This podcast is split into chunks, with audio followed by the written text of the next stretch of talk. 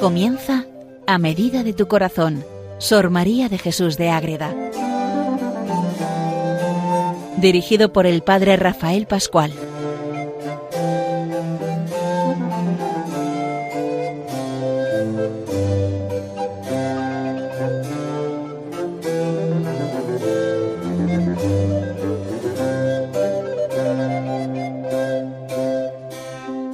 Saludo para todos los oyentes de Radio María que seguimos conociendo a Sor María de Jesús de Ágreda en este programa A medida de tu corazón. ¿Quién es Sor María de Jesús de Ágreda? Pues ya la conocemos de sobra, pero algún oyente igual puede empezar ahora o hace poco que ha empezado a seguir este programa. Es una monja concepcionista franciscana. Vive en el siglo XVII en su pueblo, en Ágreda, un pueblo de Soria, esa vida de clausura, de intimidad, funda el convento en su casa con su familia y luego construye el nuevo donde reside actualmente la comunidad y donde está su cuerpo incorrupto esperando si Dios quiere que llegue ese momento de la beatificación. Pero ella escribe un montón de cosas, tiene grandes experiencias místicas, pasa muchas horas en adoración y escribe muchas obras. La principal de todas la mística ciudad de Dios. ¿Y qué es la mística ciudad de Dios? Pues la, gran obra por, la, por la que ella es conocida en todos los ambientes. Ella cuenta, según la Virgen le va narrando en revelación privada toda su vida, esos momentos del Evangelio y esas lagunas que en el Evangelio existen en torno a la vida de la Virgen, pues las tenemos también ahí. Hemos visto toda esa preparación preciosa, grandiosa de la concepción inmaculada y ahora ya la tenemos como niña con tres años que acaba de llegar al templo para vivir ahí esa ofrenda hasta que sea el momento de los desposorios. ¿Qué pasa ahí? ¿Qué tenemos luego al final de este capítulo como en todos? La parte de la doctrina que le da la Virgen a Sor María. Hemos dicho que estamos en el primer capítulo del libro segundo de la primera parte de la mística ciudad de Dios. Entonces, hemos terminado de ver cómo la Virgen María de niña empieza a vivir en el templo como una doncella más entregada a Dios y ahí se prepara para el matrimonio. Entonces, la Virgen María luego siempre hace una aplicación directa de la, de la vida de su propia vida a la vida de Sor María de Jesús de Ágreda.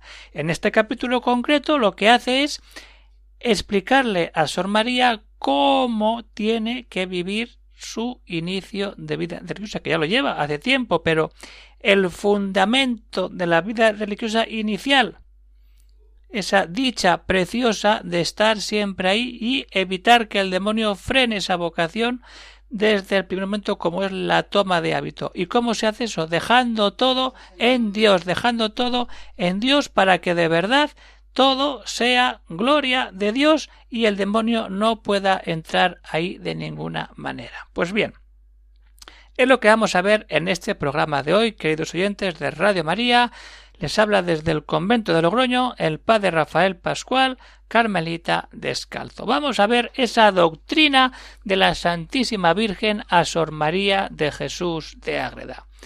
No hay mayor dicha, se lo dice la Virgen. ¿Cuál es la mayor dicha? Estar en Dios.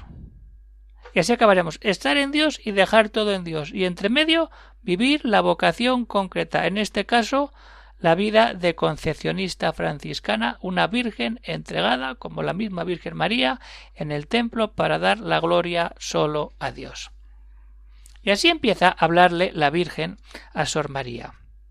Y le dice, Hija mía, la mayor dicha que puede venirle en esta vida mortal a un alma es que la traiga el Altísimo a su casa y la consagre toda su servicio, Acabamos de ver en los programas anteriores cómo la Virgen hace eso mismo y sus padres la llevan al templo.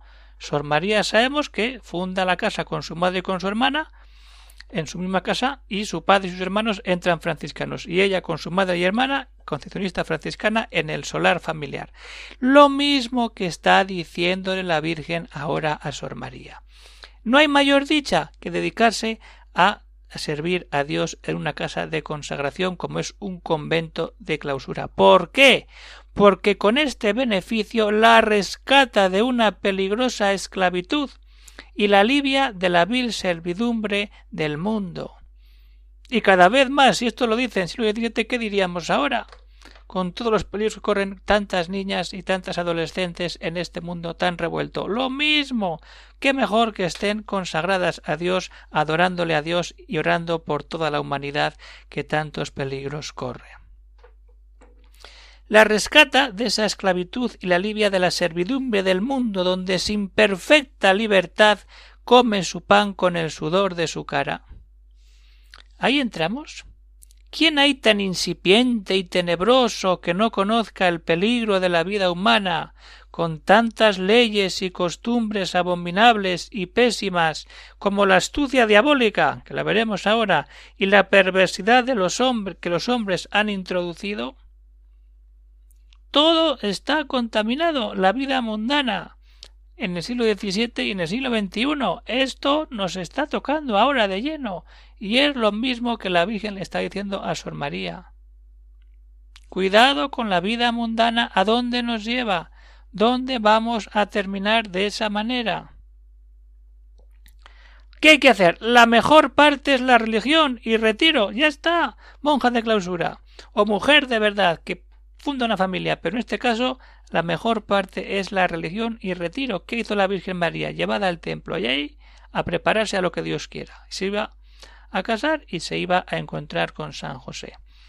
Aquí se halla puerto seguro y lo demás que es tormenta y olas alteradas y esas olas alteradas están llenas de dolor y de desdichas. ¿Cuántas madres podrían decir esto hoy?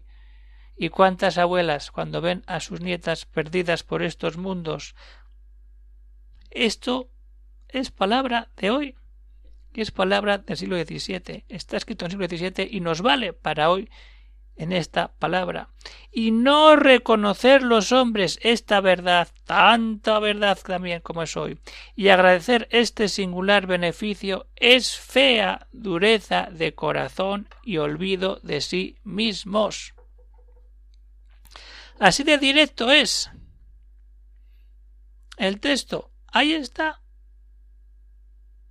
Es un beneficio y si lo dejamos de lado el corazón se queda duro, se complica todo cuando seguimos al mundo y no dejamos que Dios entre en el corazón para que se ablande y se una a Él de esa manera preciosa como es la vocación de consagración especial en un monasterio de clausura siguiendo el modelo de la Virgen Santísima, de la Madre Inmaculada. No hay mayor dicha que tener esa vida concreta en Dios y para Dios cuando de verdad vivimos nuestra relación con Cristo. No todas van a ser monjas, hace falta también madres. Si no hay madres, no hay hijas. Si no hay hijas, no hay monjas. Pero esa vocación preciosa de ser un alma consagrada a Dios. Y desde ahí ir dando pasos, pero tener en cuenta eso, es decir, repasar nuestra vida, leer la vida de la Madre Ágreda, leer los Evangelios, leer la vida de la Virgen María a través de Sor María de Jesús de Ágreda. Y nos damos cuenta cómo Dios actúa y a cada uno le da su vocación y la vocación concreta para seguir siempre adelante y buscando lo mejor, estar siempre en Dios y dar todo a Dios, sabiendo que hay problemas y que si lo rechazamos nos complicamos por eso las olas, como dice Madre Águeda, olas alteradas y llenas de dolor y desdichas, es que son palabras de hoy. Y cada vez olas más altas, pero cada vez acción de Dios que nos regala maravillas cuando nosotros nos metemos en el amor de Dios y nos damos cuenta de todo lo que sucede cuando un alma se abre a Dios. Entonces, nos queda claro, la mayor dicha, entrar en la vida de Dios y descubrir la vocación de cada uno. Monja, monja, casada, casada. Y desde ahí, cuidado, porque viene el ataque del demonio para que no sigas viviendo o no des el paso a entrar en la vida de clausura. Cuidado, vamos a verlo con calma.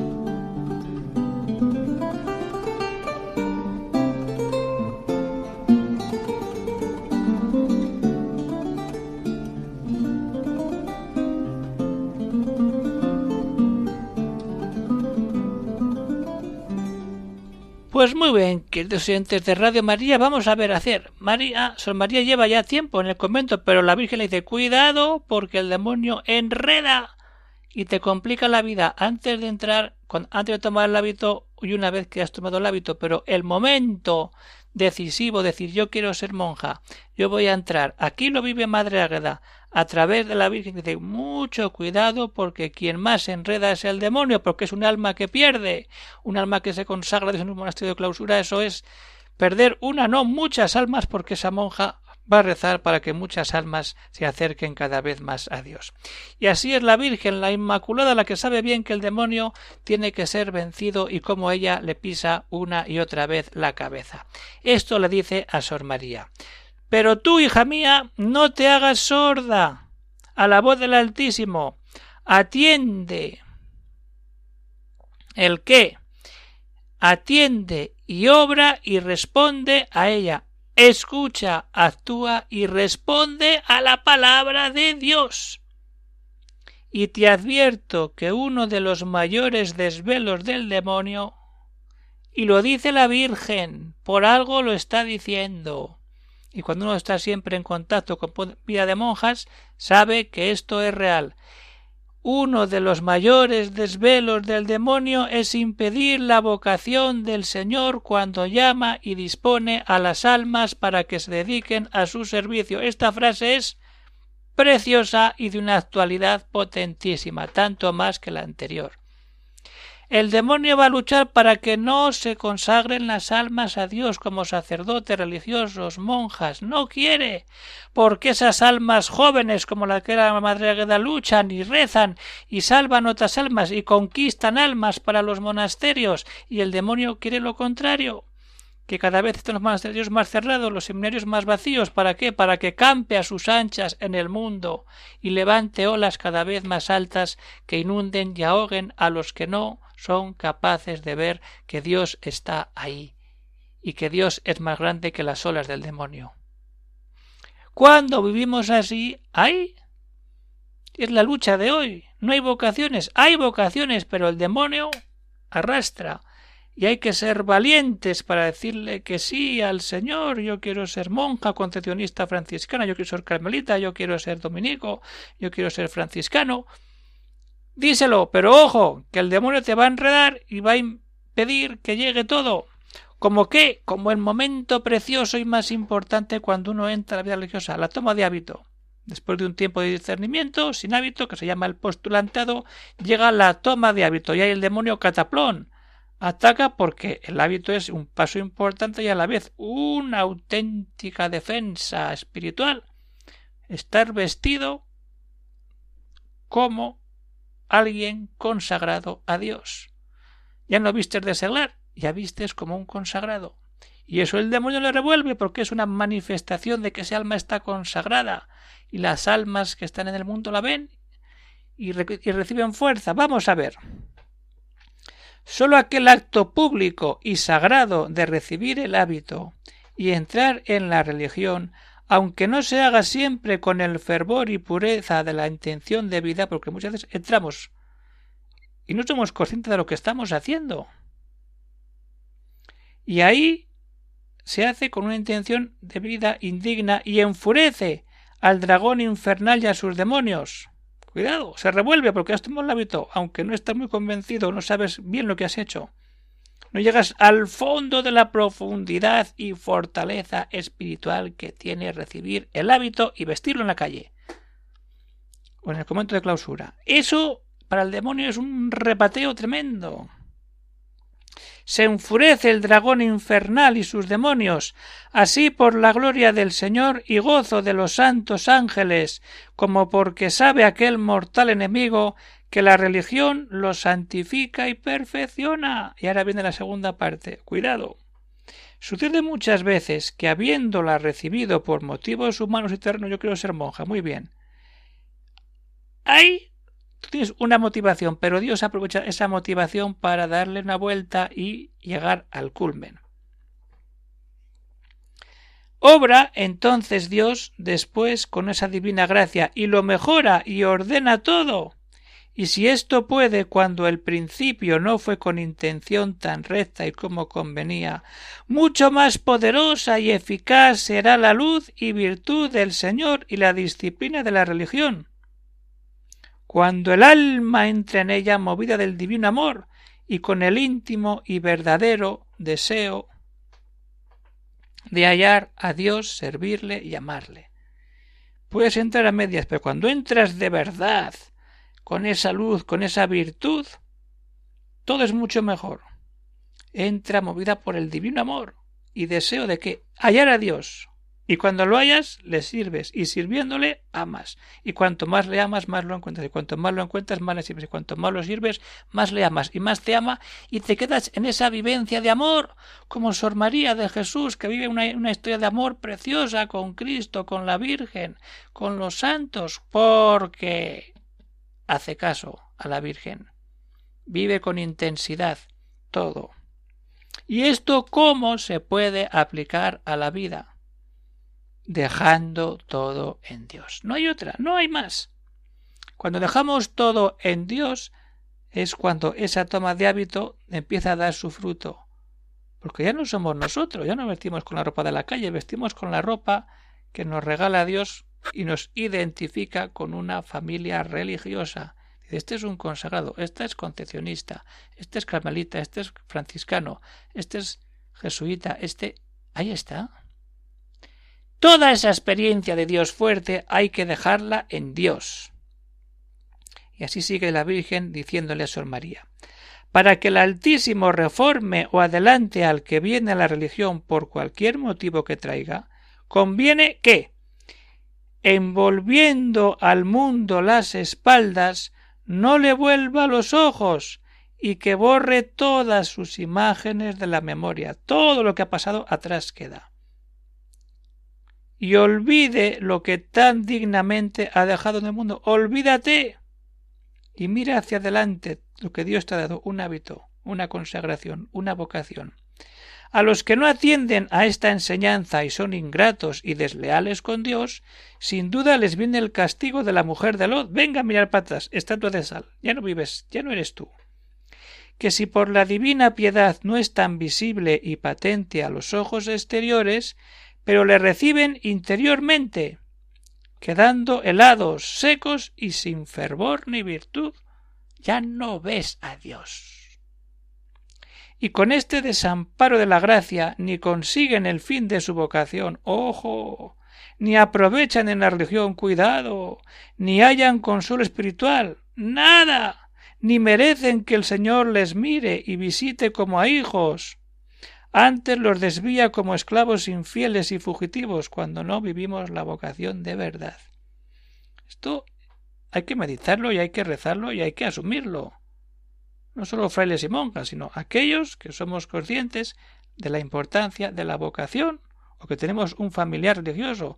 Esto es palabra de la Virgen privada a Sor María, pero que es que es la realidad concreta, viva, real, de lo que está pasando.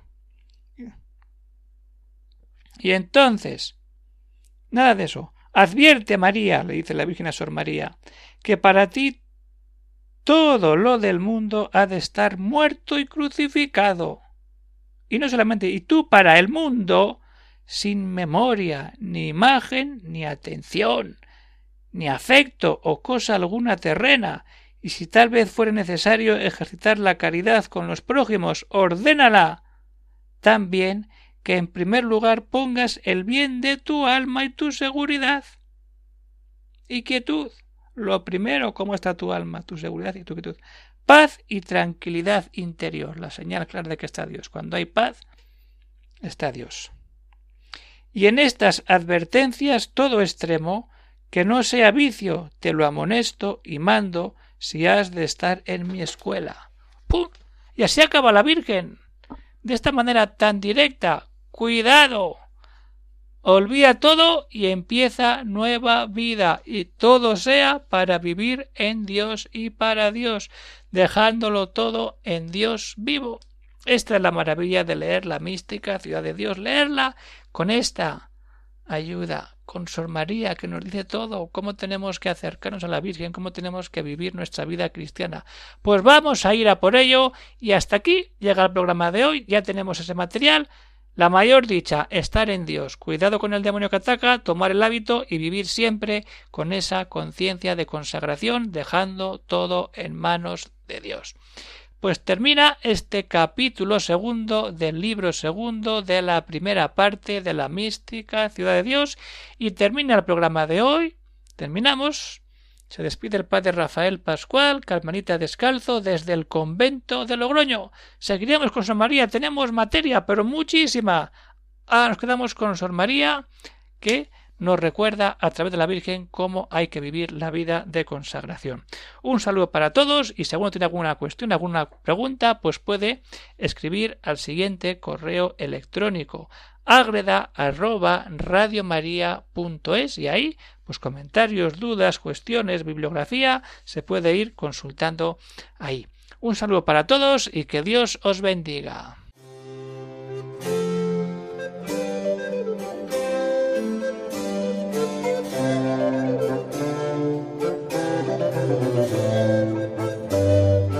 Han escuchado en Radio María A Medida de tu Corazón, Sor María de Jesús de Ágreda. Por el Padre Rafael Pascual.